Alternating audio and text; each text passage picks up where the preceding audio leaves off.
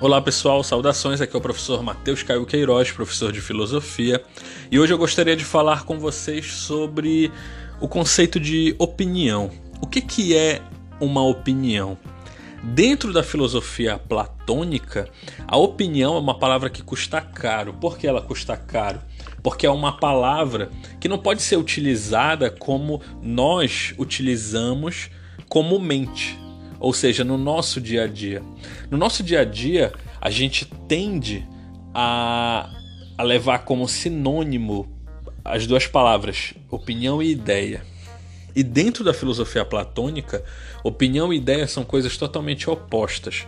A ideia para Platão é aquilo que existe de mais sólido, de mais verdadeiro, a gente poderia até dizer, de mais iluminador no que se refere ao conhecimento. A ideia para Platão é o auge, é o ápice do, do conhecimento científico. Quando você consegue atingir a ideia, quando você consegue chegar na ideia, através, claro, do pensamento, você consegue atingir o que existe de mais sólido, de mais é, pleno dentro do conhecimento científico, dentro do conhecimento filosófico. Para Platão, a opinião ela seria uma, uma espécie de escravidão. Por que uma escravidão? Porque a opinião em grego, é, em grego a gente chama opinião de doxa. Né? O que, que é a doxa? É uma crença. É uma crença porque é uma opinião emitida que não tem um fundamento, não tem um fundamento é, sólido. Ou seja, é uma opinião qualquer que muitas das vezes a gente emite, que a gente repete, sem procurar saber se aquilo é verdadeiro. Só que a opinião para Platão é algo que não tem fundamento. Dentro do sistema filosófico platônico, a opinião é algo que não tem fundamento, não existe uma base sólida. O que, que seria um fundamento? Seria um fato, seria uma lógica, seria uma, um, um argumento que dê uma sustentação para aquela opinião. Vou dar um exemplo aqui para vocês. Se eu disser, eu vou emitir aqui uma opinião, uh, amanhã irá chover. Alguém pode me perguntar, em base é, em que você afirma isso? Aí eu vou dizer, não sei, tá todo mundo falando isso, então amanhã vai chover. Ou seja, eu emiti uma opinião, isso aqui é um exemplo bem simples, bem simplório. Eu emiti uma opinião que não tem nenhuma sustentação. Não existe nada de lógico em, em dizer que vai chover amanhã. Não existe nenhum fato científico, meteorológico que me dê sustentação para afirmar que amanhã irá chover. Então, nesse sentido, a opinião para Platão é totalmente sem fundamento. É isso que é a opinião. Só que a gente, no nosso dia a dia, a gente tende a, a, a confundir a levar como sinônimo essas duas palavras, opinião e ideia, né?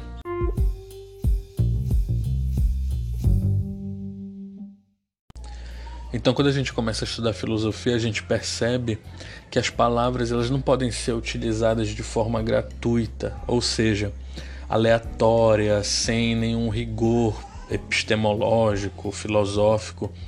As palavras elas são utilizadas pelos filósofos de uma forma muito técnica.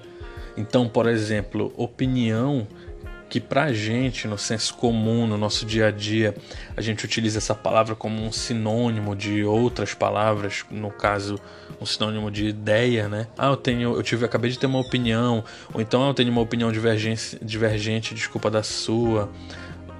Ou a gente pode utilizar, ah, eu tenho uma ideia divergente da sua. No sistema filosófico específico aqui de Platão são coisas opostas, como a gente já falou. No caso da opinião, é, ela, ela faz parte do, do campo sensível, do campo da, da materialidade, das coisas passageiras, das coisas sem fundamento. O Platão, como a gente sabe, ele tem a teoria das ideias. O que, que é a teoria das ideias em poucas palavras, de uma forma bem generalizada? é a divisão de dois planos. ou como a gente conhece muito, dois mundos, né? o mundo das ideias, ou o mundo inteligível, e o mundo sensível.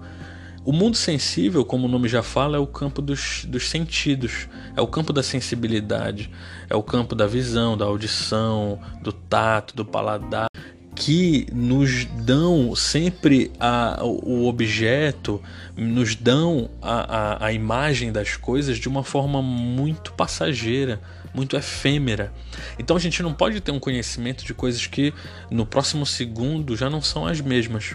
Por exemplo, o ser humano ele envelhece.